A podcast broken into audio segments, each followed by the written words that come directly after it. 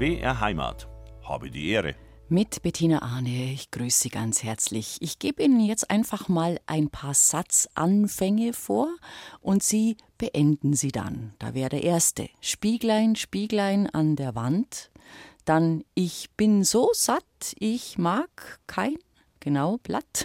Oder wenn Sie nicht gestorben sind, genau, dann leben Sie noch heute. Ja, Sie haben es erraten, heute geht es bei uns um Märchen. Unser Experte für Sprichwörter und Redensarten, Dr. Rolf Bernhard Essig, hat diesem Thema sein neues Buch gewidmet. Guten Morgen. Schönen guten Morgen, Frau Arne. Ja, wie kam es zu dem Thema? Warum haben Sie sich die Märchen ausgeguckt? Ach, naja, ich könnte jetzt ein Märchen erzählen, aber also einerseits stimmt schon, ich interessiere mich wirklich seit Kindertagen für Märchen, auch für das, was mich daran verwunderte. Das zweite, der Verlag, für den ich oft schreibe, der hatte ein Problem mit äh, einem Manuskript und fragte mich, ob ich das nicht übernehmen könnte.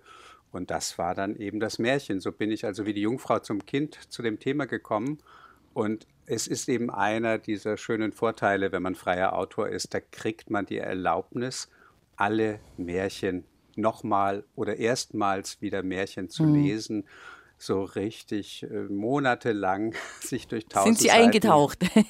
ja, genau. Tausend Seiten Brüder Grimm oder viele hundert Seiten Andersen oder dann eben auch Tausend und eine Nacht, die Märchensammlung ja. aus dem Orient und Bechstein nicht zu vergessen oder Hauf, die weniger bekannten Märchenerzähler die aber auch so einiges auf der Pfanne haben. Bechstein habe ich eine ganz eine dicke Schwarte zu Hause. Ich weiß nicht, wie viel da drin sind. Ich glaube, es sind, es müssen über 100 sein ja, bei diesen Bechsteinmärchen. Ja, ja, mhm, mhm. Die, die, sind nicht so sind populär. Einige kennt mhm. man.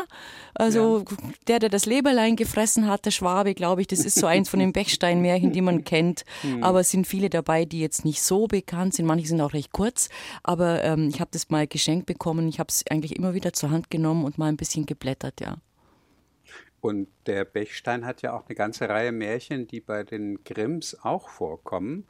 Und ab und zu, ganz selten, da hat er die Nase vorn. Also Goldmarie und Pechmarie, das kennt man wirklich gut. Das mhm. ist aber nur bei Bechstein so genannt. Und äh, das Märchen bei den Brüder Grimm hat äh, leichte Veränderungen, aber da ist eben Bechstein viel, viel bekannter geworden. Auch deswegen, weil sich Goldmarie und Pechmarie so schön reimen, wenn der Hahn dann kräht, Kikeriki, unsere Goldmarie ist wieder hi, mhm. wenn sie eben mit Gold bedeckt wiederkommt. Das ist schon ganz, ganz schön. Also wir werden heute einige der bekanntesten Märchen auf ihre Redensart oder geflügelte Worte, Sprichwortgehalt hin klopfen und auch ein kleines bisschen vielleicht äh, drüber reden. Märchen sind ja durchaus auch äh, das ein oder andere Mal schon in die Kritik geraten, weil man gesagt hat, die sind sehr brutal, die sind auch frauenfeindlich.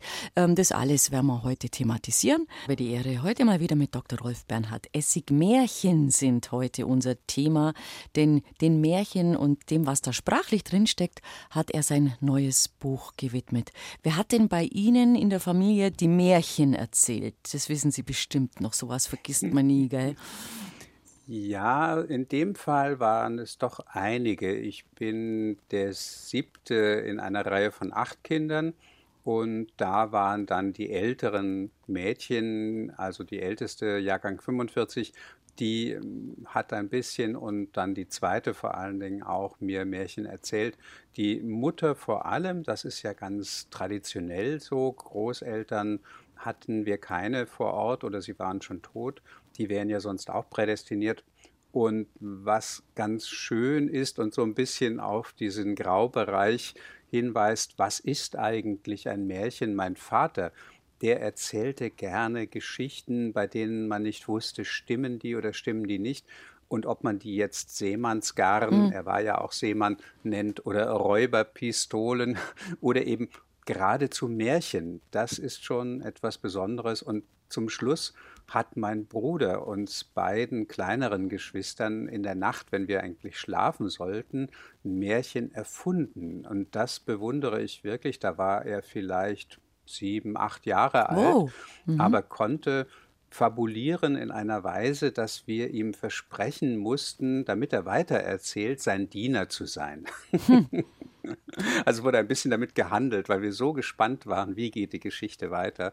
Und äh, ich weiß gar nicht, wie er das gemacht hat in diesem zarten Alter. Also so haben ja tatsächlich großartig. auch viele sehr, sehr populäre, namhafte und erfolgreiche Kinderbuchautoren ihren Anfang genommen, dass sie ihre Geschichten erstmal ihren eigenen Kindern erzählt haben und dann hat sich daraus, ähm, haben sich daraus Bücher entwickelt. Ja, bei Astrid Lindgren ja. ist ja bekannt, dass die Tochter fragte oder er sagte, als sie krank war, erzähl von Pippi Langstrumpf. Und der Name stammt also wirklich von der Tochter. Tochter Keine ja. Ahnung, wieso sie darauf kam. Und dann überlegte sich Astrid Lindgren, wie sieht denn so ein Mädchen aus? Was hat das für einen Charakter? Und das kann man sich vorstellen. So ein Name, der eine Art Kristallkern ist, um den sich herum eine große Geschichte kristallisiert mhm. und dann strahlt und glänzt und funkelt. Also bei mir daheim war die Oma dafür zuständig. Das waren auch immer schöne Stunden. Gerne, gerne wenn es gedämmert hat. Wir hatten da eigentlich auch unsere Rituale.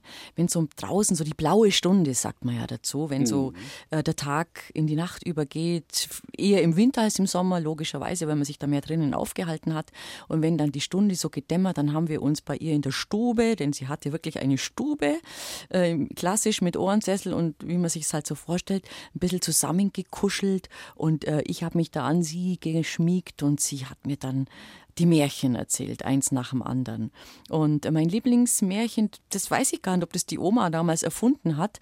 Ähm, das wird nicht kaum einer kennen. Haben Sie schon mal gehört von der Pudel-Olga? Nein. Mhm. Also die Pudel-Olga, das war natürlich ein politisch heutzutage nicht mehr sehr korrektes Märchen. Es ging einfach darum, es war auch eins mit pädagogischem Hintergrund, hatten Märchen ja oft, so nach dem Motto, verhalte dich gut und richtig, dann wird es dir auch gut ergehen. Und die Pudel-Olga, das war so eine bisschen eine Faule und die Strümpfe immer am, unten am Knöchel gehangen und die Haare nicht frisiert und nicht gewaschen und wollte immer spielen und rumtoben und der Mutter nie zur Hand gehen. Und ähm, dann ist sie eines Tages vom fahrenden Volk mitgenommen worden. Und da musste sie harte Arbeit tun, Wasser holen und äh, Feuer machen und einen Topf draufsetzen. Und als die dann wieder durch das Dorf zogen, da sagte dann ein Nachbar, Mensch, ich kenne dich doch, wer bist du? Ich kenne dich doch. Und da sagte die Pudel-Olga, ja freilich, ich bin's doch, die Pudel-Olga. Und dann wurde sie also wieder zu Hause ähm, angenommen und aufgenommen und das war natürlich klar, in welche Richtung das zielen sollte. Aber ich habe es gern gehört, tatsächlich, sie hat es mir immer wieder erzählen müssen. Ja, es hat auch genau diese Qualität von Angstlust, ja. denn mit jemandem mitzuziehen, das war ja einerseits ganz schrecklich und andererseits ganz spannend. Äh, Sie werden wahrscheinlich auch auf dem Rummelplatz noch diese Schilder gesehen haben, mhm. junger Mann mhm. zum Mitreisen gesucht. Mhm. Und ich dachte immer mal wieder als Kind schon, ach, das muss doch herrlich sein, immer mit dem Rummel durch Deutschland oder vielleicht Europa zu ziehen. Und gleichzeitig hatte man natürlich auch Angst, dass irgendjemand einen entführen könnte, mitnehmen könnte und man dürfte nie wieder nach Hause. Also ganz klassische Märchenstruktur, ja. Ja, was war denn Ihr Liebling? Lieblingsmärchen? Gab es da eins? Also Gevatter Tod, komischerweise ah. vielleicht, aber ich fand es sehr ansprechend schon vom Beginn, dass dieser Bauer mit den vielen Kindern keinen Paten mehr bekommen kann und dann den lieben Gott ablehnt, weil er ihn für ungerecht hält und den Teufel ablehnt, der sich als Pate, als Gevatter anbietet, weil er ein Betrüger sei. Und dann kommt der Tod und sagt, ich könnte dein Patenonkel werden oder für dein Kind der Pate. Und dann sagt der Bauer, ja, du bist gerecht. Du holst alle, egal ob sie gut oder böse oder reich oder mhm. arm sind. Und dann wird er wirklich der Patenonkel. Und ich fand das so faszinierend, dass der Tod in Person eine freundliche, eine ja geradezu verwandtschaftliche Person ist, dass dann der das Patenkind den, äh, den Patenonkel betrügt in diesem Märchen, das ist natürlich sehr, sehr heikel, aber auch am Schluss, wie dann das Lebenslicht vorkommt, eine ganze Höhle voller Kerzen und jede Kerze steht für ein Leben, für eine Existenz und eben auch die von diesem Patenkind. das aber, weil es den Tod betrogen hat, dann sehen muss, dass es bald sterben wird und wie mhm. der Tod dann das, den Docht umstößt. Ja, ist schon ein bisschen gruselig, oder? ja, aber genau das hat mich fasziniert. Ja. Und der Tod als eine, als eine freundliche Person im Grunde, das fand ich sehr tröstlich, denn mit dem Tod hatte ich relativ früh direkt zu tun im Umfeld und sich dann vorzustellen, wie im Märchen, das ist eine Person, das ist jemand, der ja fast wie im Brandner Kasper oder so, der eigene Gefühle hat, eine eigene Art von Charakter, der im Grunde ein freundlicher ist. Mhm das fand ich sehr, sehr tröstlich. Das ist lustig. Gestern haben wir den Eisi Gulp hier als Gast gehabt und der spielt in der Komödie im Bayerischen Hof jetzt den hm. Borndelkramer in der Fortsetzung ja. von Brandner Kasper. Äh, ganz eine fantastische Kostümierung. Das ist ja auch so ein sympathischer Mensch. ein sympathischer Borndel ist es dann. Ja. Ich hatte auch noch das Glück, dass ich etwas später, als wir Jungfilmer waren, in der Schule noch, eine Art ja, Parodie von, Ing, äh, von Ingmar Bergmanns Siebten Siegel treten und da kommt dann auch der personifizierte Tod vor und den durfte ich dann spielen und hatte die Erbsense in unserem Haushalt dann mitgenommen und durfte auf der Heide mit einem weißen Umhang und einem toten Kopf geschminkt über die Heide tanzen. Mhm. Das hat mir sehr gefallen und ja, also ein bisschen gruselig, Sie haben ganz recht, ja, aber das ja, ist ja, ja, ein Teil der Märchen. Ja, ja, auf jeden Fall. Wir unterhalten uns gleich weiter. Wir wollen mal ein bisschen so eine, der, ja, die Märchen einschätzen, weil wie gesagt, äh, aus heutiger Sicht sagt man ja oft, die sind äh, doch sehr brutal. Sind die überhaupt kindgerecht? Sind die nicht auch sehr chauvinistisch? In Habe die Ehre geht es bei uns heute um Märchen. Herr Dr. Essig, Märchen sind ja ähm, durchaus auch in die Kritik geraten, schon mehrfach, vor allem aber, glaube ich, damals zu Zeiten des, äh, der feministischen Frauenbewegung, weil man zum Beispiel gesagt hat, die sind wirklich frauenfeindlich, also wie da mit Frauen umgegangen wird, wie da Frauen dargestellt werden. Das war so eine der ersten großen Kritikwellen, an die ich mich persönlich erinnern kann. Ja, das ist durchaus ja auch zu sehen. Es gibt sehr, sehr viele ja, unangenehme Arten, wie Frauen dargestellt werden. Die berühmteste kann man gleich mal auch das Sprichwörtliche aufs Tapet bringen, mhm. ist diese Frage des stiefmütterlich Behandelns. Mhm. Da hat es ja nie geheißen, stiefväterlich behandeln, obwohl das durchaus auch vorkommt. Die Stiefmütter wurden von den Grimms, von Wilhelm Grimm vor allen Dingen ersetzt in den Originalen, die sie ja bearbeiteten in aller Regel. Die wenigsten Märchen sind von ihnen erfunden worden. Da ist es oft eine Mutter, also Hänsel und Gretel ist ein ganz äh, starkes Beispiel dafür. Und sie haben daraus die Stiefmutter gemacht, um die Mutter etwas zu entlasten, die als positives Bild dastehen sollte.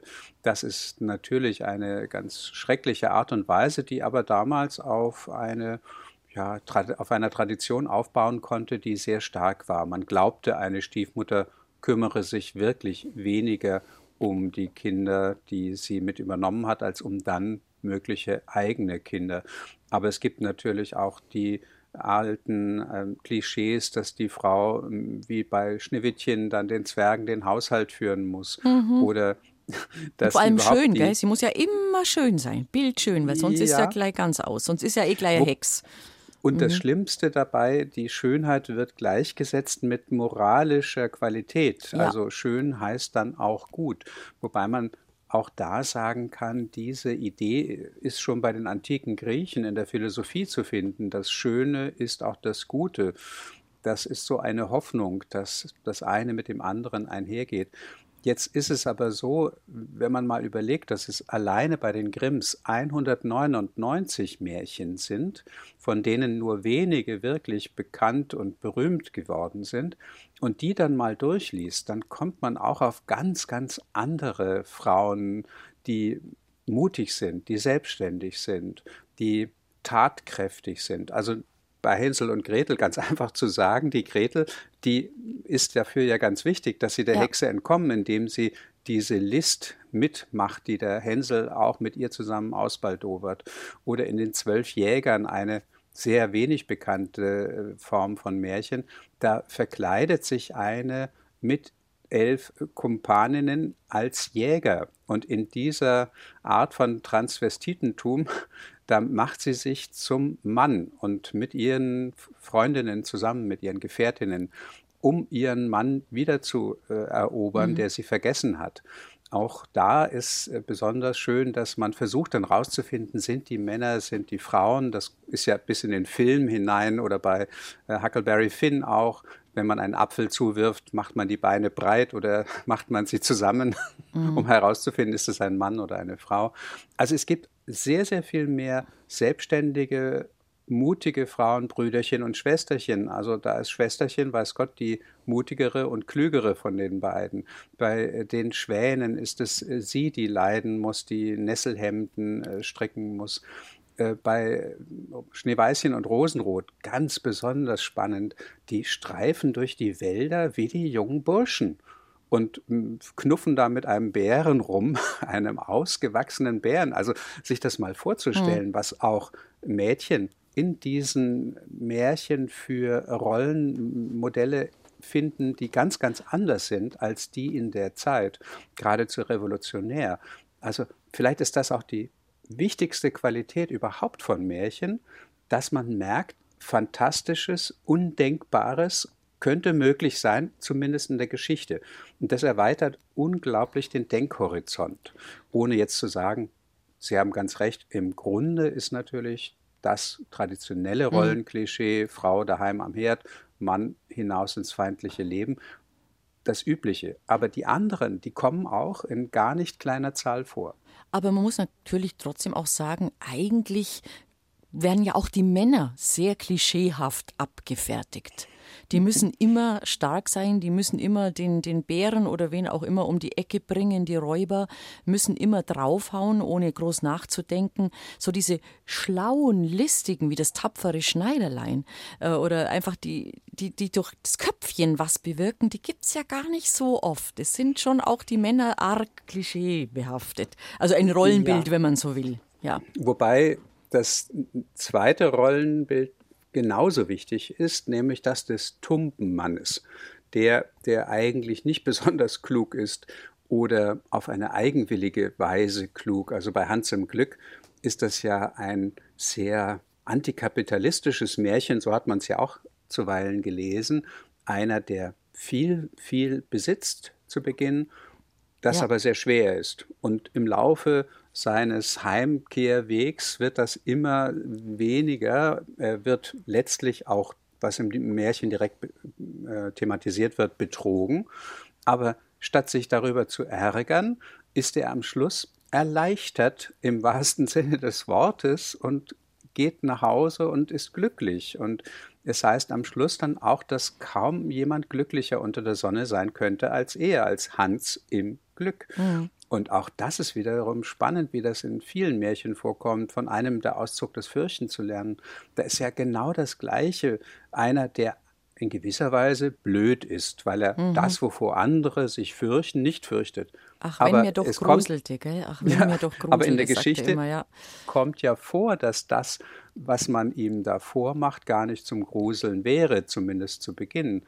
Und am Schluss äh, ist es ja so, dass er durch diese Fähigkeit, sich nicht zu fürchten, nicht zu gruseln, dass er dadurch ja zu hohen Ehren kommt und eine Königstochter und Geld bekommt und am Schluss ja sogar noch durch eine kluge Frau. Und das ist wirklich häufig in diesen Märchen drin, das Fürchten, das Gruseln lernt in dem nämlich ihm nachts, als er schläft, die Bücklinge in einem Eimer kalten Wasser werden ihm drüber geschüttet gegossen werden. Und die Fische, die auf ihm rumzappeln, das, genau. da gruselt es ihn dann wirklich. Ist also eigentlich was harmloses. Ja, ja, ist ein schönes Bild. Und ah. vorher hat er sich also vor Toten und vor Riesen und vor grausigen Katzen mit glühenden Augen und allen möglichen nicht gefürchtet, aber das dieses Sinnliche auch da drin, das macht ihn dann doch äh, fürchten.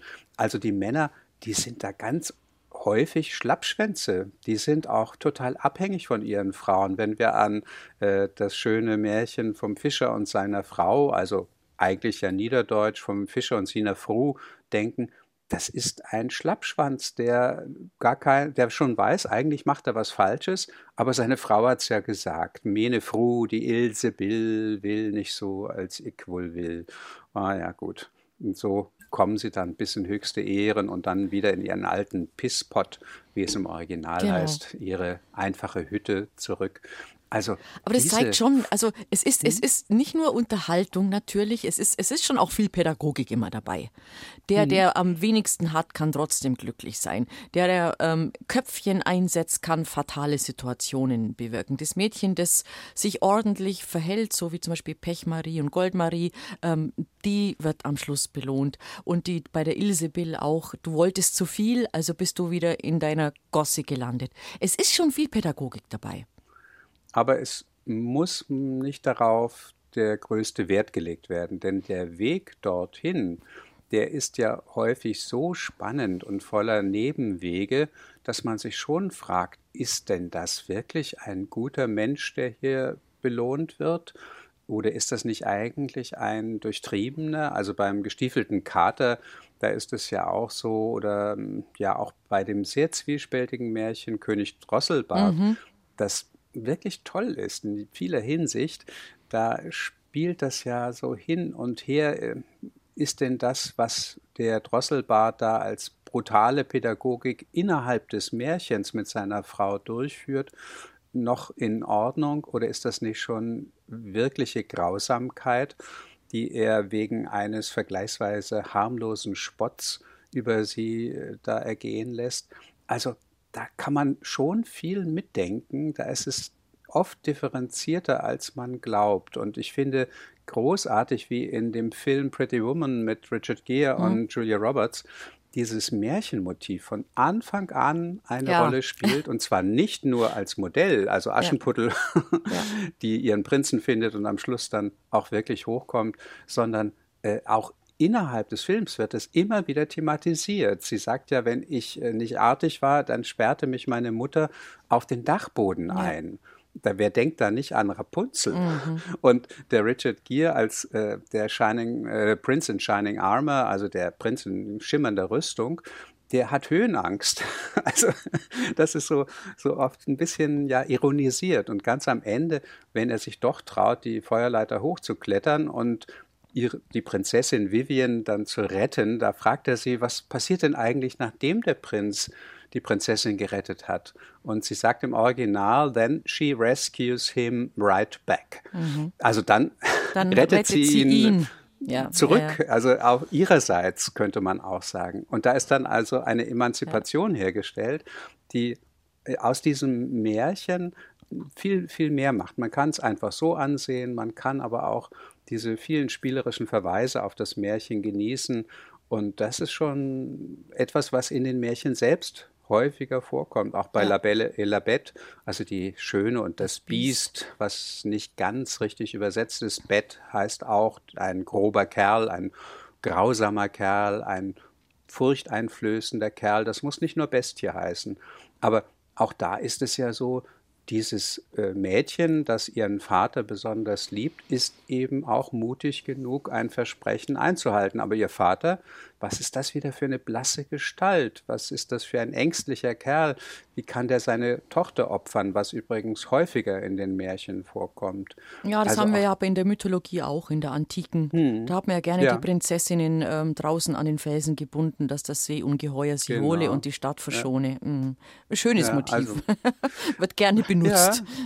Aber in den Märchen hat man eben viel häufiger, als man glaubt, auch die tätige Frau, die mutige Frau und den dummen oder auch etwas grausamen Mann, den triebgeleiteten Mann, der König beispielsweise, der äh, in dem Märchen vom Eselein, das die Laute schlägt, seine Tochter heiraten will, weil sie die einzige ist, die so schön ist wie seine verstorbene Frau.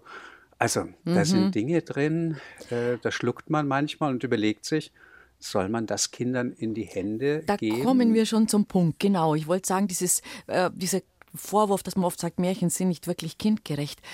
Hm. Die waren vielleicht auch nicht wirklich immer nur für die Kinder gedacht, oder? Die haben die Leute sich selber erzählt. Ja, überhaupt nicht. Also es heißt nicht umsonst, dass eine große Tradition der Spinnstubenmärchen existiert. Genauso wie ich äh, schon erwähnte, das mit dem Seemannsgarn, so gab es in Frauengruppen, aber auch unter Männern diese Tradition, sich Märchen zu erzählen. zu spintisieren, wie man auch manchmal gesagt hat.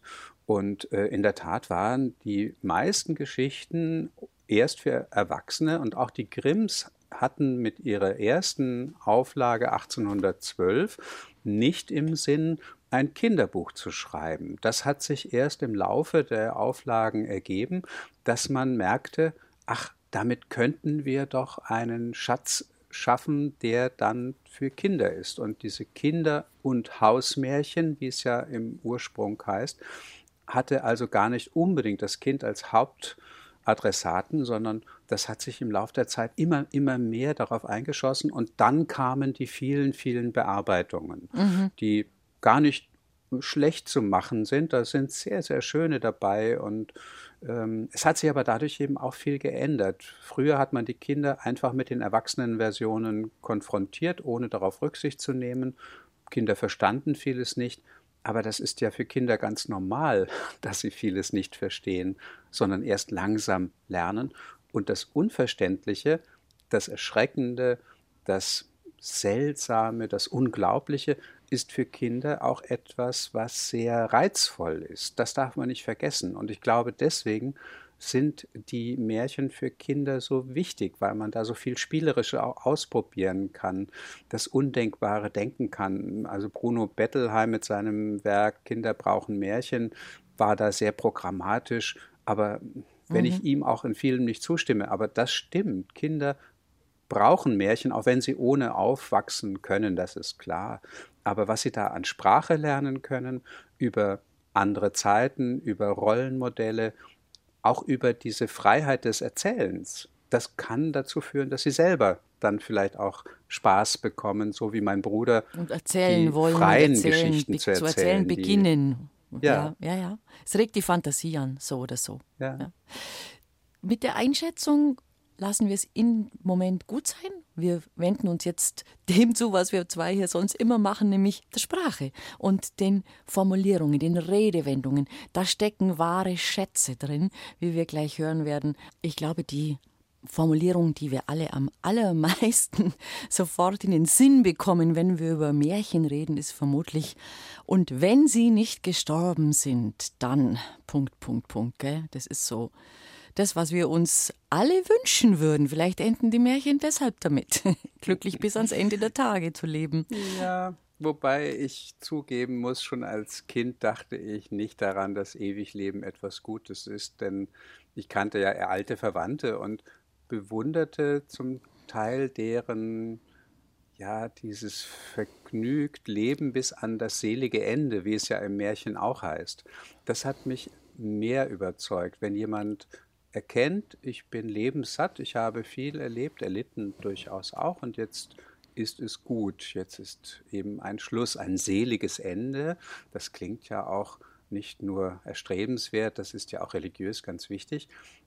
Diese Formel, die Sie gerade nannten, und wenn mhm. Sie nicht gestorben sind, so leben Sie noch heute, die ist in dem Zusammenhang zu sehen, dass Märchen eine ganz faszinierende Art von Trick häufig haben, nämlich sie versuchen eine ganz große Nähe zwischen dem Erzählen, ähm, Erzählerin und oder Erzähler, denen die zuhören und dem, was gerade gehört wurde, herzustellen. Und das ist wirklich faszinierend. Dazu gehört ja, wenn sie noch heute leben, heißt das, Mensch, ich könnte die treffen. Ich könnte sie auf der Straße sehen oder die leben immer noch irgendwo in der Nähe. Und das macht es ganz aktuell, das Märchen. Es gibt auch weitere Formeln wie ich wollte, du und ich wären auch dabei gewesen. Oder ja, dann das, ist, das ist sehr hübsch. Ich wollte, du und ich wären auch dabei gewesen. Mhm. Genau. Oder der das wertet hat, natürlich den Text, der mhm. vorher kam, auch auf. Weil Unbedingt. da wurde ja sowas Tolles erzählt und geschildert. Mhm. Und man sagt, Mensch, wäre das klasse, wenn wir das miterlebt hätten. Ja. Oder wer das erzählt hat, dem ist der Mund noch warm. Also auch da ist klar, das sind keine Geschichten, auch wenn sie in einer unbestimmten Vergangenheit spielen. Das ist ja auch ganz, ganz typisch, wenn man das Märchen so versuchen wollte, etwas zu definieren, dann gehört dazu, dass man gar nicht weiß, wann spielen die überhaupt genau. Es kommen ganz, ganz selten mal Orte vor, die es wirklich gibt. Also beim Wettlauf zwischen dem Hasen und dem Igel, da heißt es bei Buxtehude auf der Heide. Aber ansonsten weiß man gar nicht, wo spielen die mhm. eigentlich, wann spielen die eigentlich. Und durch diese Formeln wird aus dieser zeitlichen, örtlichen Unbestimmtheit dann doch etwas, was ganz nahe gerückt wird und was sehr schön ist. Auch die Helden, denen man gefolgt ist durch die verschiedenen Prüfungen, die bekommen dann auch den schönsten Lohn, dass sie auch ein langes, ein glückliches Leben führen dürfen. Das wünscht man ihnen ja auch. Jetzt hat man sich so lange an sie gewöhnt Jetzt möchte man auch gerne, dass sie noch weiterleben. Spannend auch übrigens, dass die Formel in den Märchen gar nicht so häufig vorkommt, aber sie ist mit der Eingangsformel Es war, es war einmal, einmal ja. die berühmteste wahrscheinlich. Ja, es war einmal Beginnen Sie wirklich alle so? Sie haben jetzt gesagt, Sie haben in der Vorbereitung auf Ihr Buch so ungefähr mal wieder alles gelesen, was Ihnen dazu in die Hände fiel. Fangen die wirklich alle an mit Es war einmal oder ist es auch nur sowas, was bei uns halt im Kopf hängen geblieben ist? Also da kann man ganz statistisch rangehen. 199 Grimm-Märchen sind es in der umfangreichsten mhm. Ausgabe. 48 beginnen wirklich mhm. genauso mhm. und 14 weitere so ähnlich es jagte einmal, heißt es, oder es war ein Mann. Und man kann also sagen, ungefähr ein Drittel der Märchen beginnen so. Aber spannend genauso, in anderen Ländern war das ja längst ebenfalls der Fall. Also C'era una volta in den mhm. äh, Sammlungen von Basile oder im Französischen heißt es ja auch Il était une fois oder sogar im Dänischen oder im Englischen Once upon a time. Das äh, ist insofern dann auch äh, faszinierend, wie moderne Filmemacher sich ja, immer ja, noch Once daran... Upon a Time in America. Kein ja, Märchenfilm, ein ganz ein brutaler Mafia-Film, ja. Mhm.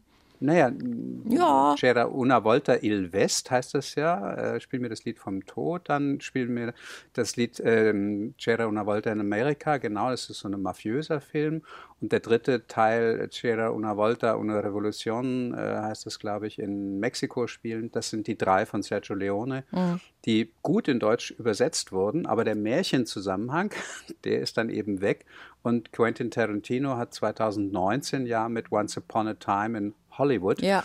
auch wiederum darauf angespielt und zeigt, was äh, hat das für eine gewaltige Tradition begründet, dieses es war einmal. Ja, Hollywood, die Traumfabrik, die eben auch Geschichten und Märchen erzählt und am mm. Set die Darsteller, es war einmal und erzählen dann ihre eigene Geschichte. Fand ich sehr schönen Bezug damals auch. Die, irgendeiner hat einen Oscar bekommen, war es Brad Pitt? Ich glaube schon. Ja, ja, Brad Pitt ja. hat da seinen ja. Nebendarsteller-Oscar bekommen und es ist wirklich unerhört, wie er alleine mit seinem Hund spielt oder mhm. dann die Szene, die man sagte, die in jedem Brad Pitt-Film vorkommen muss, wie er sich das Hemd nämlich mhm. auszieht auf dem Dach, während er die, äh, die Fernsehantenne repariert. Auch wieder so ein schönes Sinnbild. Es geht ja eigentlich um eine Zeit, in der Hollywood noch sehr wichtig ist und ganz, ja, noch, aber in Gefahr schon durch das Fernsehen sehr stark. Aber was macht dieser Stuntman und Assistent eines Hollywood-Schauspielers? Er repariert die Fernsehantenne. Mhm. Wir werden gleich, ja. sind wir ein bisschen abgeschweift. no, wir ja. werden gleich äh, über diese verschiedenen Sprichwörter und Redensarten, die wir auch aus benutzen, ohne groß nachzudenken, dass die wirklich aus der Märchenwelt kommen. Ähm, aber die wurden ja auch von den Gebrüdern Grimm, glaube ich, sehr bewusst da eingearbeitet, oder? So Redensarten. Mhm. Mhm. Also Wilhelm Grimm war vor allem zuständig, ab 1819 hat er da ganz, ganz viel daran gearbeitet, auch das offengelegt. Einerseits behaupteten sie ja, das seien traditionsreiche Märchen, die ihnen alte Mütterchen erzählt hätten. Das stimmte so einfach nicht. Es waren häufig auch schriftliche Vorlagen da oder die, die das erzählten, hatten die schriftlichen Vorlagen im Kopf und es sich dann anverwandelt. Und Wilhelm Grimm hat immer mehr solche Redensarten eingewoben in die Märchen, weil er sie als volkstümlich verstand, äh, Sprichwörter und Redensarten. Und das stimmt ja auch. Ähm, auch seine, die Ver Verwandten. Die Frauen haben beigetragen, indem sie eigene Sprichwörter und Redensarten hinzufügten. Und das hat dann auch dazu geführt, dass wir mit Märchen genau das verbinden, dass da so stehende Wendungen immer wieder vorkommen, die gar nicht unbedingt auffallen müssen, aber die so eine einlullende Wirkung haben. Das ist wirklich faszinierend. Wir haben ja auf der Homepage auch so eine kleine Bildstrecke. Ja, genau. Wenn jemand da mal reingucken möchte, da kommt so einiges auch drin vor. Aber ähm, ja, dieses Sammeln und Durchgucken, auch diese Doppelformeln, die immer wieder vorkommen, das merkt man gar nicht so, was rumpelt und pumpelt mit Gesottenem und Gebratenen, alle Kisten und Kasten in Hülle und Fülle trippeln und trappeln und schlurfeln, in Trauer und Leid sich Hals und Bein brechen. Also immer wieder, man sagt nicht nur eines, sondern es ist immer mindestens ist doppelt, doppelt, manchmal ja, ja dreifach auch, reinlich auch oft, und sauber. Äh, auch oft eine Sprachmelodie widerspiegelnd, wiedergebend. Also rhythmisch, genau. was rhythmisches oft, ja. Genau, der gleiche, äh, äh mhm. gleiche Wortanfänge für Geld und gute Worte, Gasse auf, Gasse ab, zerrissen und zerlumpt, zu summen und zu brummen, dann reimt sich's auch. Und diese ganzen Formeln, die äh, kommen so einfach en passant vor und prägen diesen Sound, wie ich dann ja, immer wieder genau. sage, der, der Grimm. Ja. Das ist großartig. Übrigens auch ganz lustig, dass die Brüder Grimm mm, immer wieder diesen Gebrüder Grimm Beinamen bekommen, was ja nicht falsch ist, aber früher hatte man unter Gebrüder häufig eine Bande verstanden. Ja. Das war eher abschätzig, ja. aber bei den Brüdern Grimm, da liest man wirklich ganz häufig Gebrüder Grimm als eine Art Ehrenname. Ich glaube schon. Ich glaube, das ist in dem Fall, es soll einfach, ähm, das ist so was Altehrwürdiges, weil mhm. Gebrüder klingt nach einem wirklich alten Wort, das nicht mehr im Sprachgebrauch heute benutzt wird. Mhm. Und wenn man sagt, die Gebrüder Grimm, dann meint es, das liegt doch eine ganze Weile zurück, aber es ist auch so eine Ehrenbezeugung. Hm. Und ist ja auch sehr, sehr zu Recht. Also schade, dass wir den 1000-Markschein nicht mehr haben. Ja. Oder was? Was? Ja. 1000, ne? Ich, ich glaube, es war der Tausender, wo sie drauf waren, ja. Ich ja. hatte ihn so selten. nicht nur sie. hatte man selten in der Hand, ja.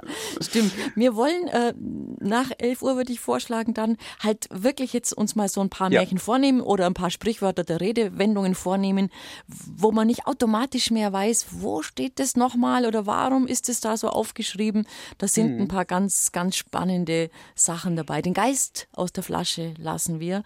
Das wissen wir, glaube ich, wo wir den her, wohin tun müssen. Ja, den, äh, Richtung Aladdin. So Aber das werden wir dann ja, von Ihnen ja. ausführlich hören. Genau. Bis nachher gleich. So, dann lassen wir mal den Geist aus der Flasche. Also ich denke da natürlich sofort an Aladdin. Liege ich da nicht richtig? Wenn denn eine Öllampe eine hm. Flasche wäre. Naja, ja. weißt schon, weißt schon, ich habe es jetzt ein bisschen, bisschen großzügig ausgelegt. ja, na, in gewisser Weise hm. finde ich das ja sehr, sehr passend, denn es ist genau das Gleiche. Man hat etwas, was zum Aufnehmen von Flüssigkeiten da ist. Einmal eben für Öl, diese Öllampe, und das andere Mal alles Mögliche an Flüssigkeiten. Und in beiden Fällen ist in dieses Gefäß jemand hineingebannt, der viel Macht hat, ein Geist, ein Djinn. Und beide Märchen stammen ja aus dem Zusammenhang dieser Märchensammlung Tausend und eine Nacht. Mhm. Die äh, Märchensammlung hat ja eine bewegte Geschichte, die wir jetzt hier nicht aufdröseln wollen, aber spannend doch auch wiederum, dass diese Geschichte dann bis zu den Grimms weitergegangen ist. Da ist die Geschichte relativ ähnlich in dem nicht so bekannten Märchen Der Geist im Glas verarbeitet worden. Aber ursprünglich ist es eben die Geschichte vom Fischer und der Geschichte des Fischers mit dem Geist, die in vielen Absätzen mhm. erzählt wird. Das ist ja auch ganz kurz vielleicht dazwischen drin eingeflochten, diese Erfindung des Cliffhangers. Das kennen wir aus Fernsehserien und aus Bücherserien, dass am Ende etwas passiert, dass man äh, den Helden in einer dramatischen Situation hat und unbedingt wissen will, wie es weitergeht. Die Erfinderin ist eben Scheherazade in Tausend und einer Nacht. Also auch da ganz unerhört, wie etwas sehr, sehr Altes als Prinzip bis in die heutige Erzählweise hineinwirkt. Der Fischer und der Geist der ähm, ja, ist das Modell, das Grundmodell. Ein Fischer findet in seinem Netz eine seltsame Flasche und darauf ist ein Bleisiegel. Er kann nicht lesen, sieht deswegen nicht, dass es von König Salomo verschlossen wurde. Und das ist ja ein Geisterbanner im islamischen mhm. Zusammenhang. Und der hat darin einen Geist hineingebannt. Und dieser Geist will jetzt den Fischer töten. Man fragt sich, Warum? Warum eigentlich? Befreit? Er lässt ihn ja frei, gell? Genau. ja, ne? ja. Man weiß immer, ja, weil es einen Zorn. Ja, also ich habe es mir immer so erklärt, dann, dass, dass, mhm. dass, dass, dass die so zornig sind, weil sie über Jahrhunderte oder wie lang auch immer irgendwo festgesessen sind, dass sie dieser Wut in der Sekunde, wo sie rauskommen, freie Lauf lassen. Es ist sogar noch psychologisch klüger dargeboten. Der Geist erklärt dem Fischer, dass er zuerst sich vorstellte, wer ihn befreit, der wird belohnt.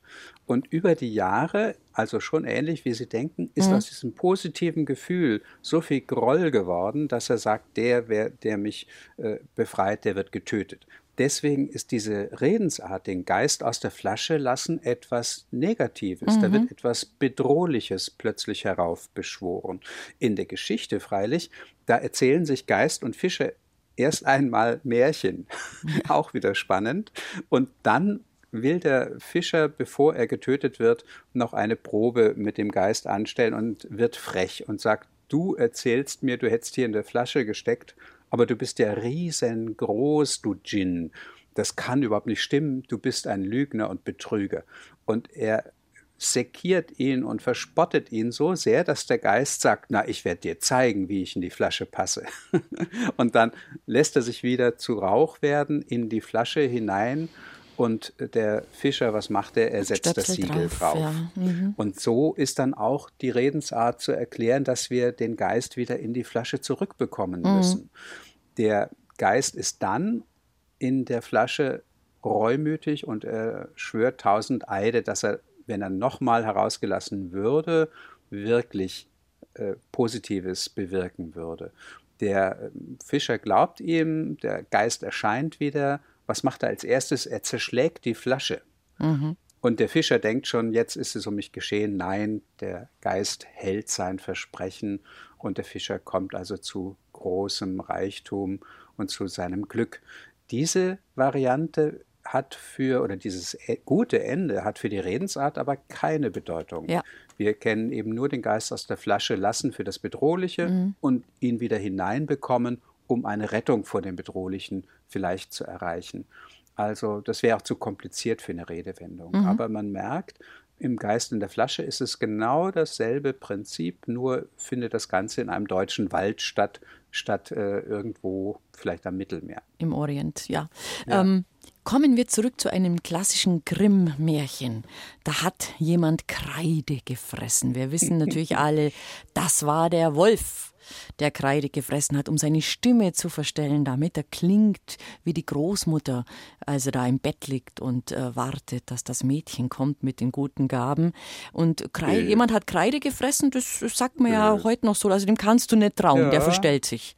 Ja. ja, ja, aber das waren jetzt typische zwei Märchen in eins zusammenbringen. Also der böse Wolf spielt sowohl in den sieben Geißlein auch, ja. als mhm. auch im Rotkäppchen seine Rolle.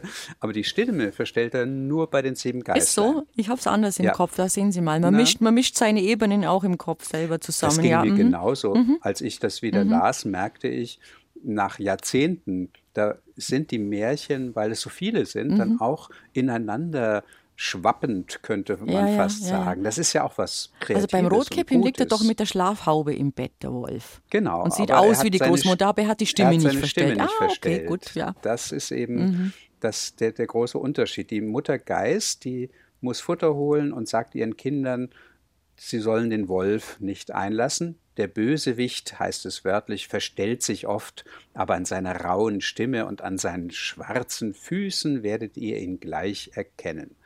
Naja, wir wissen, das reicht dann nicht.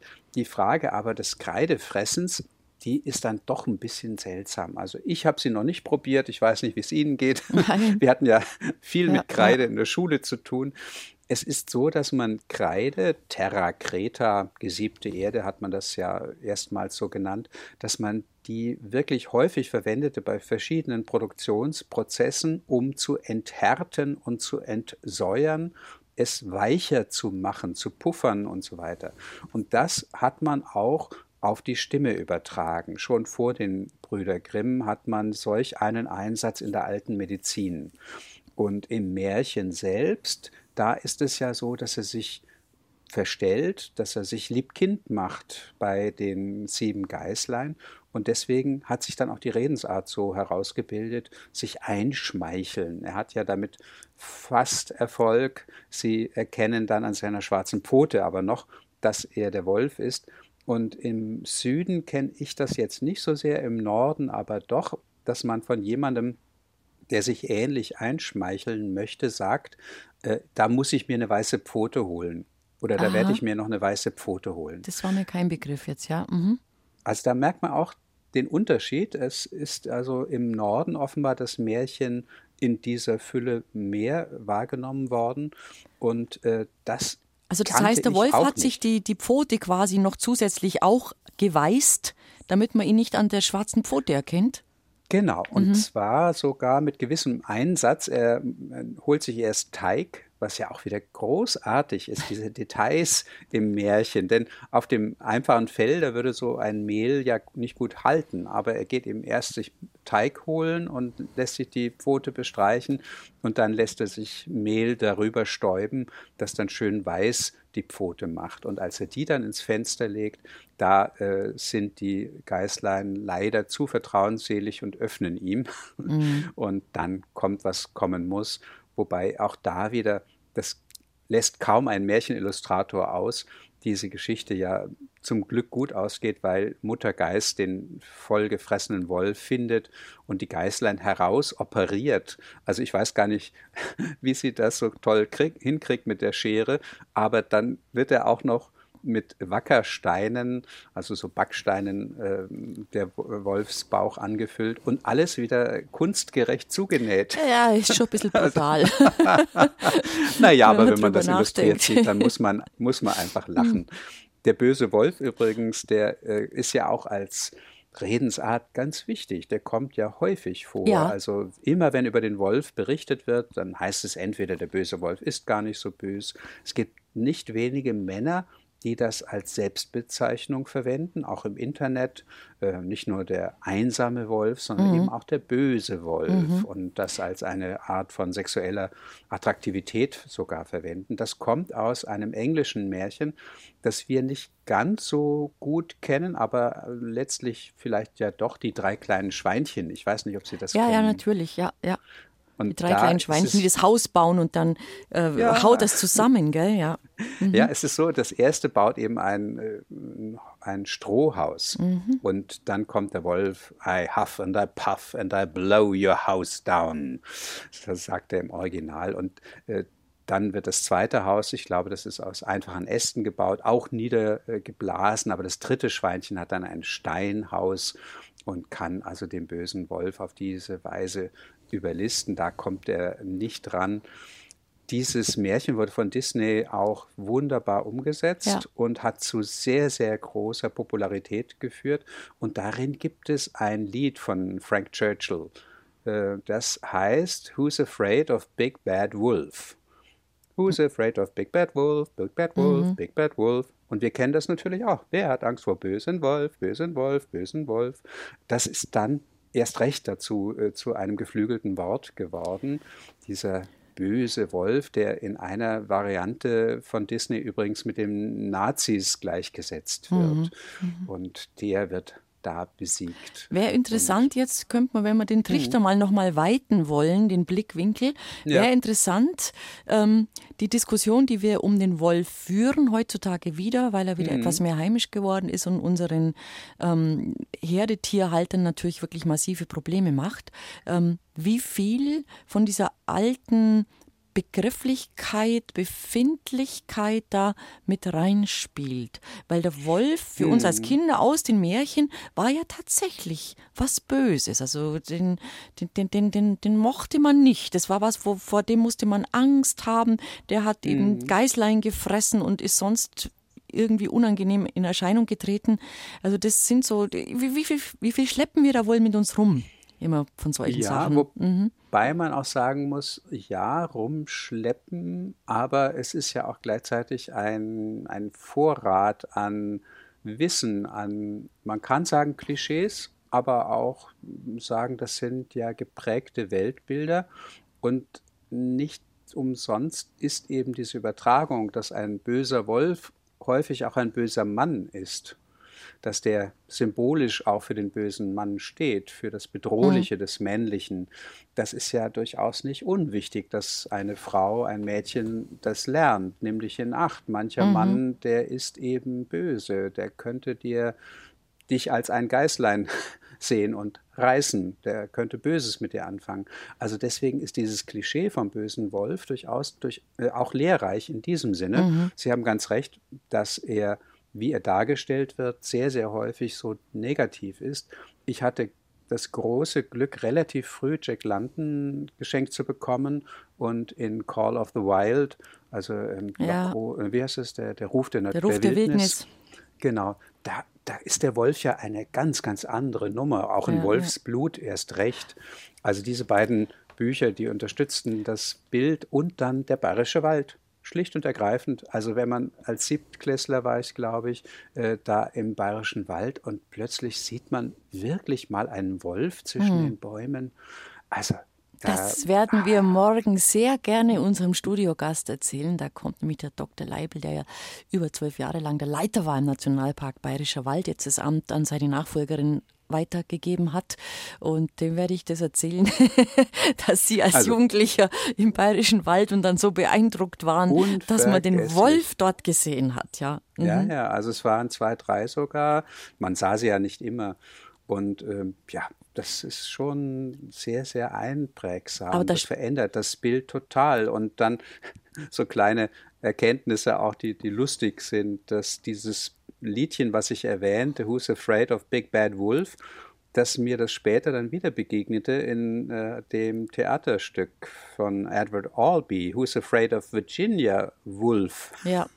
Das spielt direkt auf dieses Lied, Lied an. an. Mhm. Nur ist dann aus dem Big Bad Wolf Virginia Wolf mhm. geworden. Also das ist auch wieder faszinierend, wie die Märchen ein, ein Weiterleben da haben und wie Märchen es uns erlauben, wirkliche Tiere, wirkliche Probleme auch immer wieder in einem literarischen Zusammenhang zu sehen, wie jetzt eben die aktuelle Wolfsdiskussion. Und die Formulierung, ähm, der hat was ausgefressen, kommt das auch äh, aus, diesem, aus dieser Märchenthematik raus mit Rotkäppchen oder Wolf und die sieben Geißlein? Jein, also aus, der Märchen, äh, aus dem Märchenbereich schon. Die Sache ist die, es gab früher wirklich eine Strafe. Wenn jemand seine Schulden nicht bezahlte, dann konnte man ihm Leute ins Haus schicken, die ausfraßen, die also alles, was im Haus zu essen war, aßen und äh, bis er eben nichts mehr hatte oder eben seine Schulden bezahlte. Diese Tradition ist sehr, sehr alt. Die kannte auch schon, als die Brüder Grimm ihre Märchen zusammenstellten, kaum noch jemand. Aber sie schrieben das Märchen Katze und Maus in Gesellschaft. Und darin tun sich die beiden seltsamen äh, Tiere zusammen, denn man kann sich ja gar nicht vorstellen, dass die ein Haus mhm. zusammenführen.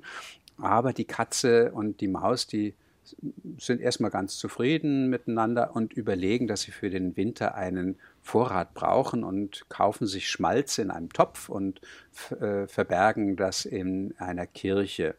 Die Katze, die schleicht sich mehrfach unter Vorwänden, dass sie nämlich Patin sein soll aus dem Haus und schleckt erstmal die Haut ab. Und als die Maus fragt, wie heißt denn das Kind, wo du die Patin jetzt bist, dann sagt sie, haut ab. Und beim zweiten Mal heißt das ja. Kind dann halb aus und beim dritten ganz aus. Ja.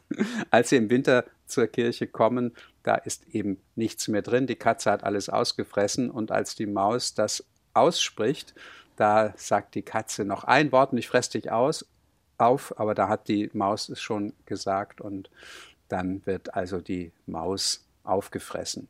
Und dieses ausgefressen haben der Katz, das hat sicher extrem dazu beigetragen, dass diese mhm. sonst sehr altertümliche Formel überlebt hat. Es gibt eine Redewendung, der offenbar ein Märchen zugrunde liegt, aber ich konnte es nicht mehr definieren. Wenn man sagt, ich habe doch kein Geldscheißer daheim, wo kommt denn das vor? Helfen Sie uns weiter. Also erstens ist es wirklich faszinierend, wie viele Kinder das sagen. Ich bin ja in Schulen unterwegs, mhm. Grundschulen, Gymnasien, Realschulen, alles Mögliche. Und das kennen sie eigentlich alle. Wenn sie sich nämlich Dinge wünschen, die einfach teuer sind, dann sagt Vater oder Mutter, ich habe doch keinen Geldscheißer daheim. Manchmal auch Goldscheißer, ganz selten Dukatenscheißer, dann merkt man schon, ah, ja, in aha, welche Richtung das es geht, ja. Mhm. Und es geht um das Märchen ja. Tischchen deck dich. Übrigens im Original Tischchen. Das wurde dann zu Tischlein deck dich, aber macht ja gar nichts. Und darin kommen, wie in vielen Märchen, magische Dinge vor. Das ist eben einerseits dieses selbst sprichwörtlich gewordene Tischchen deck dich, das plötzlich auf Zuruf die schönsten Speisen auf den Tisch zaubert. Dann ist es aber als zweites ein Esel, der vorne und hinten auf einen bestimmten Spruch hin Gold regnen lassen kann. Und dieser Dukatenesel, wie er früher auch so im 19. Jahrhundert sehr üblich war, der wurde als Geldscheißer dann auch sehr bekannt. Es gab freilich eine ältere Tradition, die damit hineinspielt. Da waren das koboldartige Männchen, die auch Geld scheißen konnten. In manchem Chorgestühl in der Kirche sieht man sowas sogar eingeschnitzt. Einen Menschen, dem wirklich aus dem Hintern heraus die Goldstücke kommen. Aber das Märchen vom Tischchen deck dich und mhm. vom Goldesel der auch ja sprichwörtlich geworden ist, der hat dann dazu geführt, äh, das hat dazu geführt, dass man diese Redensart verwendet hat und dabei beim Wiederlesen dachte ich, warum heißt es eben nicht ein Geldkotzer daheim haben? Denn der Esel, der, der hat ja auch vorne mhm. Geld herausgelassen. Und das wäre ja dann so eine Art sich übergeben mit Geld. Aber nein, es ist dabei geblieben und die, äh, die Erklärung ist ebenfalls relativ einfach. Nicht nur Freud, auch andere haben festgestellt, dass im Volksmund, auch in der Volkstradition, der Kot, die Scheiße und das Geld, das Gold eine ganz, ganz enge Verbindung haben, in einer seltsamen Art von, ja, fast hm. magischen Verbindung. Und deswegen ist klar, dass diese Redensart sich viel, viel stärker durchgesetzt hat. Dann haben wir wahrscheinlich, wer jemals ein Märchenbuch in der Hand hatte, auch alle ein Bild vor Augen, nämlich dieser Mann in Uniform, der auf einer Kanonenkugel durch die Luft reitet.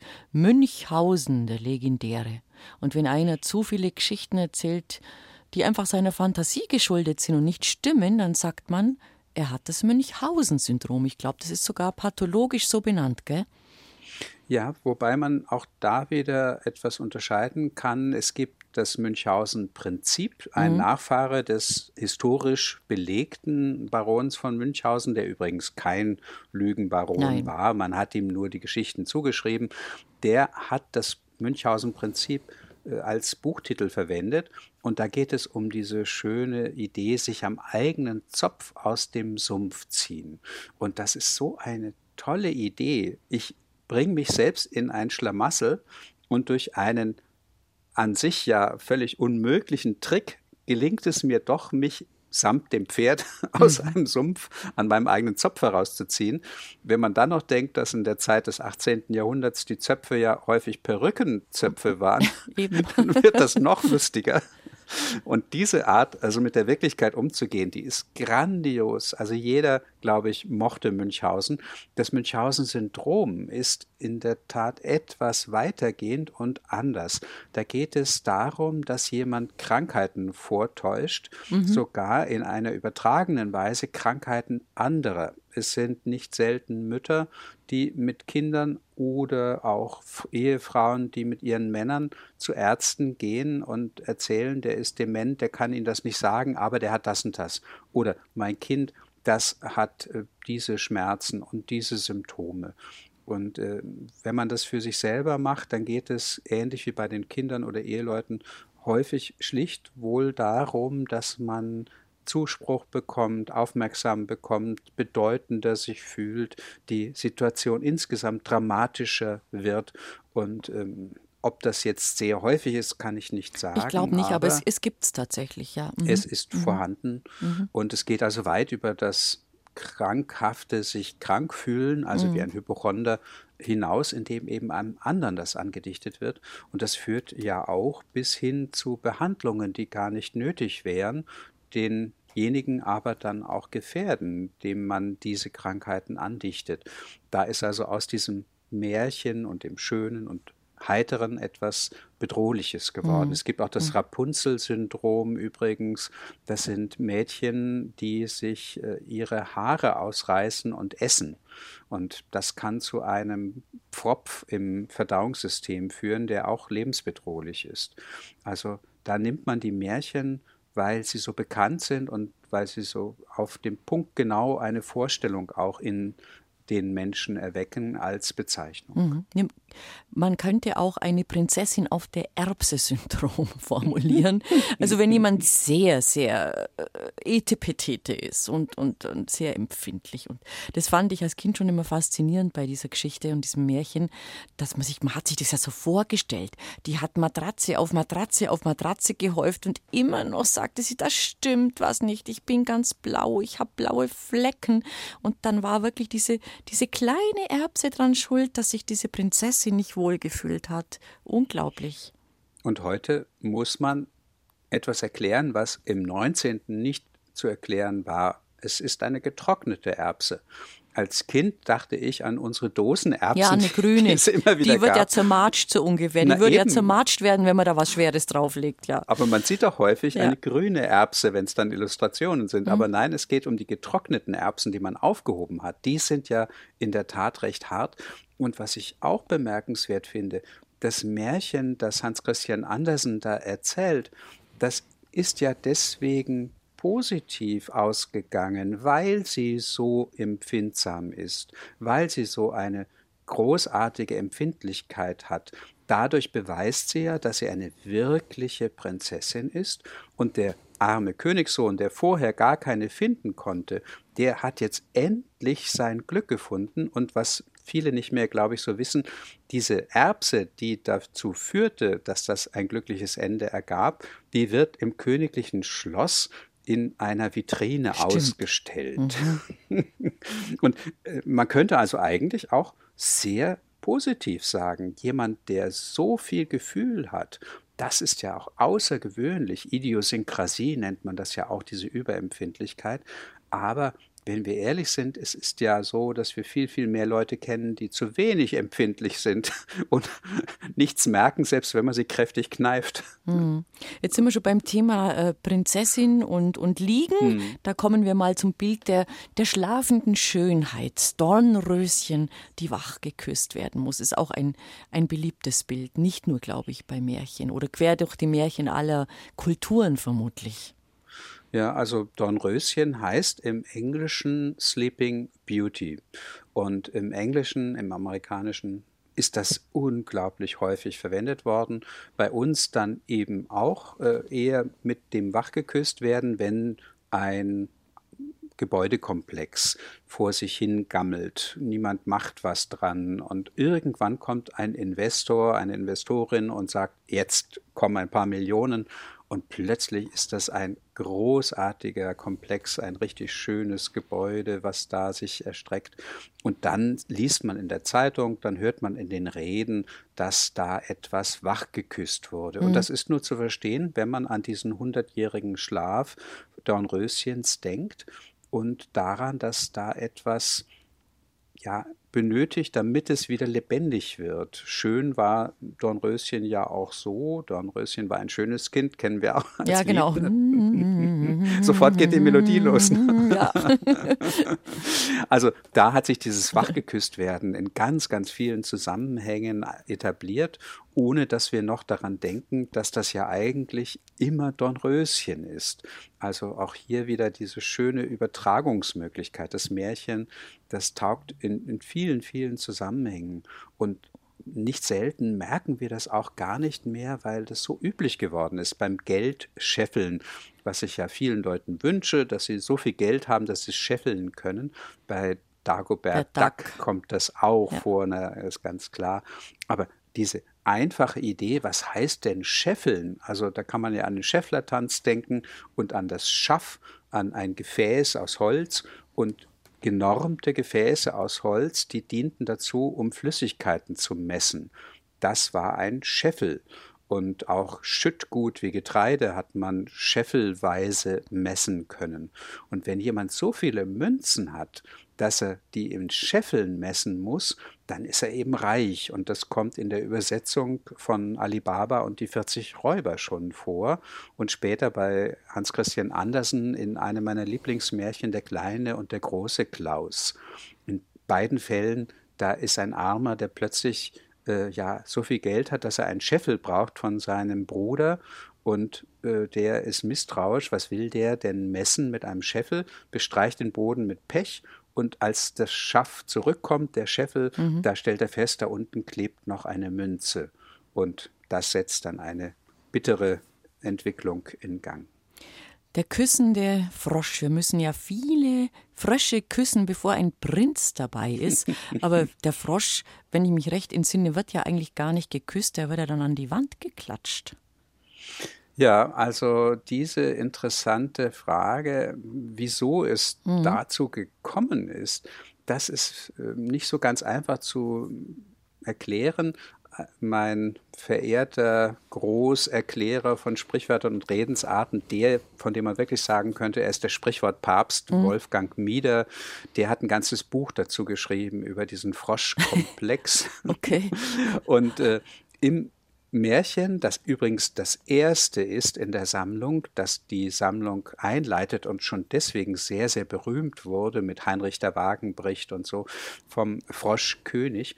Da ist es so, dass die Erlösung stattfindet, weil die Prinzessin die Schnauze voll hat und mhm. den Frosch an die Wand klatscht. Und herunter sinkt dann der, der Prinz. Prinz. Ja. Jetzt ist es so, dass es eine sehr wenig bekannte Variante davon gibt. Da ist es so, dass ein Kuss die Erlösung bringt, aber die kannte niemand. Es ist aber in anderen Märchen so, dass der Kuss die Erlösung bringt. Und wir hatten schon mal erwähnt, La Belle et la Bête, also die Schöne und das Biest, da ist es so. Und auch in vielen anderen Bereichen. Und jetzt gibt es sowohl im Englischen wie im Deutschen auch noch den Ausdruck, eine Kröte schlucken müssen, wenn man etwas Unangenehmes äh, ja doch hinnehmen muss. Und das hat offenbar in den späten 60er Jahren, äh, vielleicht auch in den ersten in den 70ern, dann innerhalb der amerikanischen Feministinnen dazu geführt, dass man dieses Liebessprichwort erfunden hat. You have to kiss a lot of toads oder frogs before you find your handsome prince. Also der gut aussehende Prinz, Prince Charming, wie man ja auch sagt, der ist nur zu bekommen, wenn man vorher viele, viele blöde Männer schon mal hat küssen müssen und erst dann wird er erlöst. Da also viele andere Erlösung, ja, ja, diese andere Erlösungsform ja. aus dem Kuss heraus, die ist übertragen worden durch die Feministinnen auf dieses Märchen vom Froschkönig und das hat zu einer enormen Fülle an Karikaturen, Cartoons geführt, wo immer wieder dieses Motiv von Prinzessin und mhm. Frosch und Küssen vorkommt, gerade auch mit erotischer Konnotation beim Playboy und in vielen anderen Zusammenhängen. Und dadurch wurde das so verbreitet, dass heute in ganz, ganz vielen Bereichen bis hin zu Badematten man den Froschkönig sieht, der geküsst werden will. Man muss ja sagen, Sie haben es gerade angesprochen, ähm, Märchen begegnen uns eigentlich im realen Leben wirklich auf Schritt und Tritt. Also es gibt Filme, es gibt Produkte, äh, es gibt Märchenparks und Hotels und Spielfilme, Zeichentrickfilme, Cartoons. Also die sind eigentlich ständig präsent in unserem Leben, wenn man mal drüber nachdenkt. Ja, und das zeigt auch, wie wichtig sie offenbar sind, wie langlebig, wie stabil sie sind. Auch schon deswegen würde ich äh, niemandem empfehlen, Kindern Märchen vorzuenthalten. Ich hatte mal das Glück, vor Büchereimitarbeiterinnen, hauptsächlich waren es jedenfalls Frauen, einen Vortrag halten zu dürfen über das gefährliche Buch. Und äh, das gilt ja auch für durchaus die Märchenbücher. Ja. Und ich meinte dann, man kann der Gefahr nirgendwo so gefahrlos begegnen wie in einem Buch. Also wenn ich überlege, was auf Straßen, auf Schulhöfen und so weiter los ist, mhm. äh, das ist doch gut, wenn ich darauf vorbereitet werde, mich in einer Fantasiewelt damit auseinandersetzen kann.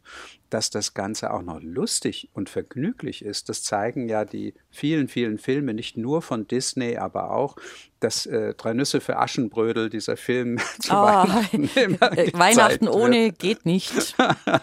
Egal wann, aber er, er, muss irgendwann mal angeschaut werden. ich glaube, er kommt in, in dieser Weihnachtswoche, kommt er jeden Tag in irgendeinem anderen dritten Programm. Ja, es gibt inzwischen ja. auch ähm, solche öffentlichen Vorführungen, ja, wo man das witzig, dann gemeinsam ansehen witzig, kann ja. und sich verkleiden kann. und das ist also nicht zu fassen, aber ist doch eine schöne ähm, Art von Urlaub vom Alltag.